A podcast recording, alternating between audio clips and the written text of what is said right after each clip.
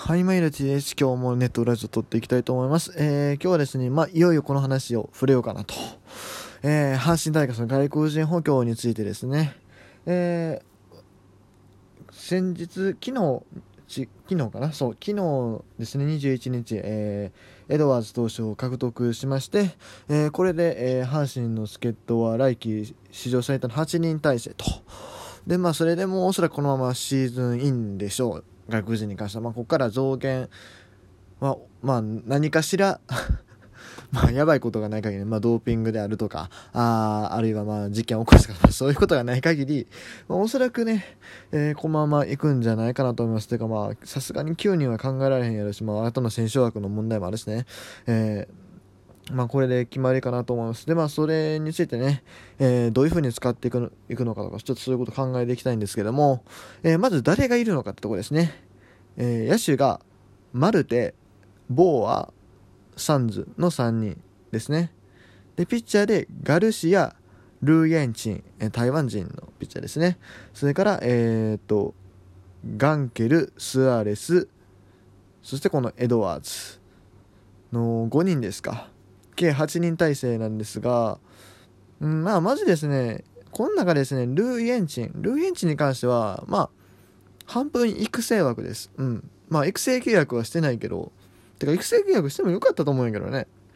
あの、まあでも、そうなんですよ。あの、まだまだ若いピッチャーでもう来年、今年で2年目？来年が3年目？とかで多分まだピッチャー、年も24とか5とかかな？多分。確か大卒で阪神に来てるはずなんで、まあ、そろそろ結果の出してほしいなというかね1軍に上げてほしいなと思うんですけどそれでもまあまあまだ若いピッチャーですしサウスポーでね、え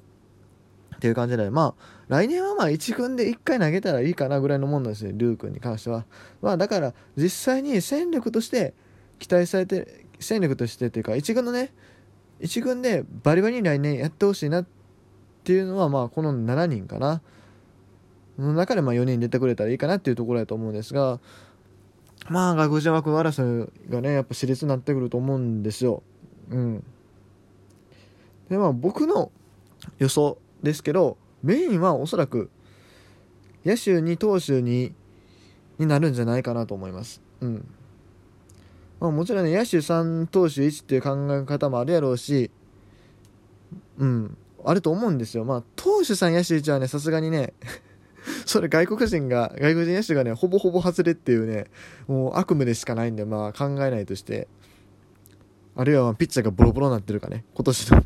今年のあの良かった投手陣どこ行ってんっていう状態になってるかどっちかやと思うんで、まあそれはあんまり考えたくないんですけど、まあ現実的なのは、野手さん投手1か投手、野手それぞれ2位かとかと思うんですけど、僕は各2位を予想します。まあ、開幕の段階でちょっとどうなるか分かんないです。まあ、先発ピッチャーのローテーションとかの問題もあるので、開幕の段階でもしかして野手さん投手1になるかもしれないけれど、メイン、メインはおそらく野手2投手2でいくと思います。具体的に誰がかっていうと、僕の予想では、まあ、サンズ、ボーア、それから、えっ、ー、と、エドワーズ、ガルシアですね。この4人ですね。まあ、まず、ピッチャーのメンツがなんでこうなったかっていうと、まあ、スアレスに関しては、まあ、病み上がりなんで、まあ、そうですね、まあ、病み上がり、病み上がりというか、まあ、TJ 手術を受けてもう3年、来年が3年目とかなんかな。そのぐらいで、まあ、出てきたら嬉しいけれど、でも、言うてもね、ソースバンククビになってるピッチャーなんでね、まあ、使えたら儲けもんですけど、まあ、あんまり大きな期待を寄せない方がいいかなという気がします。うん。まあでも、球は速いんでね、あの、ハマったら全然行くんですけれど、まあでも、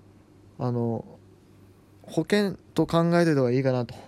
いう気がします。で、エドワーズっていうのは今の段階で結構メインのね、8回を担うピッチャーとして期待されてるところだと思うんですよ。今季はメジャー9試合で2勝、防御率2.25、マイナーでは40試合で防御率4.42、で、奪三率が高いと。でスライダーがいいと。150キロもの速球と。いうことでね。まあ球団もおそらくそう考えてるんじゃないですかね。まあ、スアレスもねエドワーズも両方まあ中継ぎピッチャーで考えてると思うけれども、まあ、基本はエドワーズかなと、まあ、スアレスは本当に、まあ、日本のけ球界の経験もあるし、まあ、ほんまに保険だと思います。うん。で、えー、で、まあ、ガルシアですね。ガルシアが1軍に入るかどうか結構微妙。まあ、野手の状態次第ではあると思うんですけど、でもなんやかんやでね、一昨年違う、まだ去年か。去年めちゃくちゃ勝ってるじゃないですか。十何勝とかしてるピッチャーで。まあ、今年はちょっとシーズン序盤がいまいちやったのと、まあ、阪神のね、野手陣がひどすぎたのは、あったりして、あこんな結果になってしまったけれども、でも、まあ、普通にやれば全然いけるピッチャーだしね、体力もあるし、僕も、見に行って、見たことあるんですあの、ガルシアが中日におった頃に一回試合見に行って負けた記憶があるんでね、まあ、その試合ガルシアちょっと打たれてた気がするけど、それでもまあ、普通にいけるピッチャーだと思うし、うん、僕はここは入ってくるんじゃないかなとね、ガルシア入ってくるかなと、先発のピッチャーの数を考えても、まあ、まあ、もちろん日本人選手次第ではあるんですけど、でも、やっぱりガルシアが必要になってくるかなところに、まあ、左右のバランスとかも考えたら、そうですよね。僕は入ってくるんじゃないかなという気がします。はい。で、まあ、ガンケルは正直、まあ、これも、まあ、阪神どんだけ伸びるかですよね。最初の段階では、今の段階ではやっぱりまだ、うん、まあ、日本のボールに適用できるかどうかっていう問題はあるんですけど、もしかしてそこでハマったらガーっていったりする可能性はあるんですけど、今の段階では正直、えー、まあ、控えというか、予備っていうところじゃないですかね。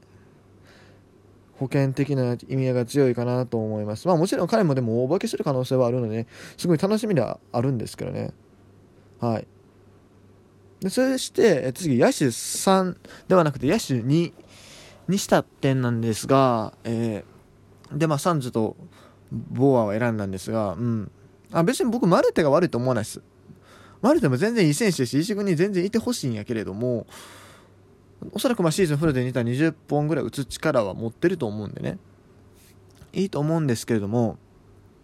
まあ、まずポジション的な問題ですよねまあ、サンズは外野できる、外野できるのかな？僕は正直そこ不安なんやけど、見てて。うん、まあでもサンズが外野できるとかでしたら、まあやっぱサン、外野手ね、え外外国人使いたいじゃないですか、正直。まあ糸井さん、福留さんいつまで頼ってられへんし。まあ、正直まあ高山君とかもいるし高山君は高山君にレゲ取ってほしいけど、まあ、近本だって来年正直どうなるか正直分かんないですよ。分かんないですよ。もうだって高山の2年目とか僕見ちゃったからあ近本同じ道をたどるんじゃないかという気が正直してるんですよ。まあそうならないこと祈ってますけどね。うん。でまあだからサンズ外野守れサンズは確定的としてえーまあもちろんロサリオの再来やったらあれですけど、まあサンズは外野で行くとして、あとまあ、ボア、マルテンとこなんですけど、まあ、ボア、やっぱ左ですごい、ね、飛ばせるじゃないですか。パワーがすごいあるんで、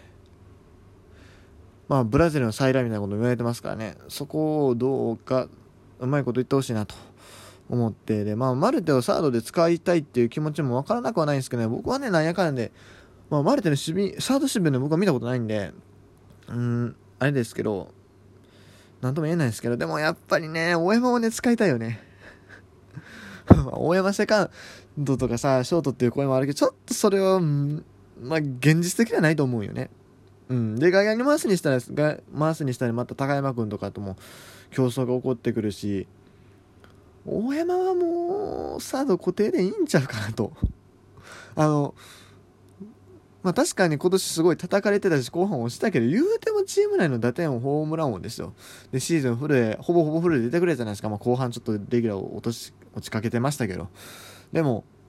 言うてもまあ今年間違いなく大きな活躍をしてくれた選手ではありますし、まあ、守備もねエラーは多いけれど守備指標はすごいいいです。守備範囲いいし肩も強いし。うん。でまあそうですね、まあ、4番で使うからダメなんですね。4番で使うから、やっぱり、なんかいろんな不安が、不満というか、そういう声が出てくるだけで、そう、あのー、彼を6番とかにいたら普通に怖いと思うんですよね。そう。6番で、そんなんや、多分だから来年ね、ボアとかサンズがちゃんと活躍してくれたら、まあ、まあ、3、4、5のどっかで、まあ、ボアと、サンズが入ってくるじゃないですか。まあ、3番サンズ、4番ガンケル、5番、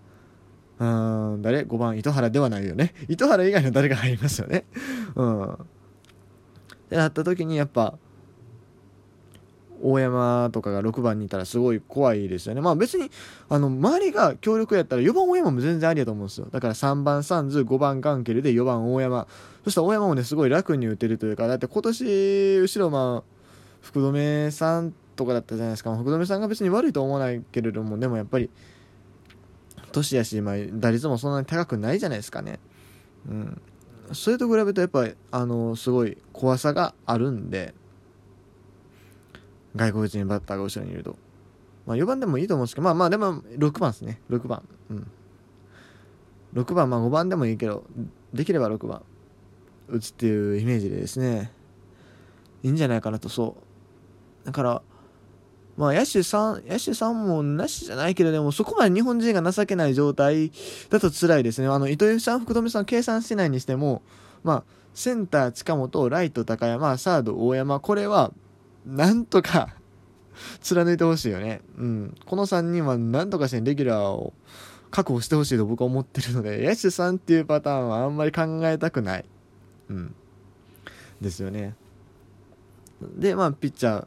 ピッチャーもそう、まあ、盤石ではないんでね。中継ぎなんかもう1年で腐ることよくあるじゃないですか。すぐに壊れてね。あるんでね。だから、僕は僕の予想は、えー、野手に投手2です。はい。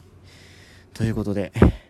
えー、今日のネットラジオこれで締めたいと思い今日今日は分からんまだもしかしたら12本取るかもしれないですけどまあとりあえずですね僕の外国人予想でした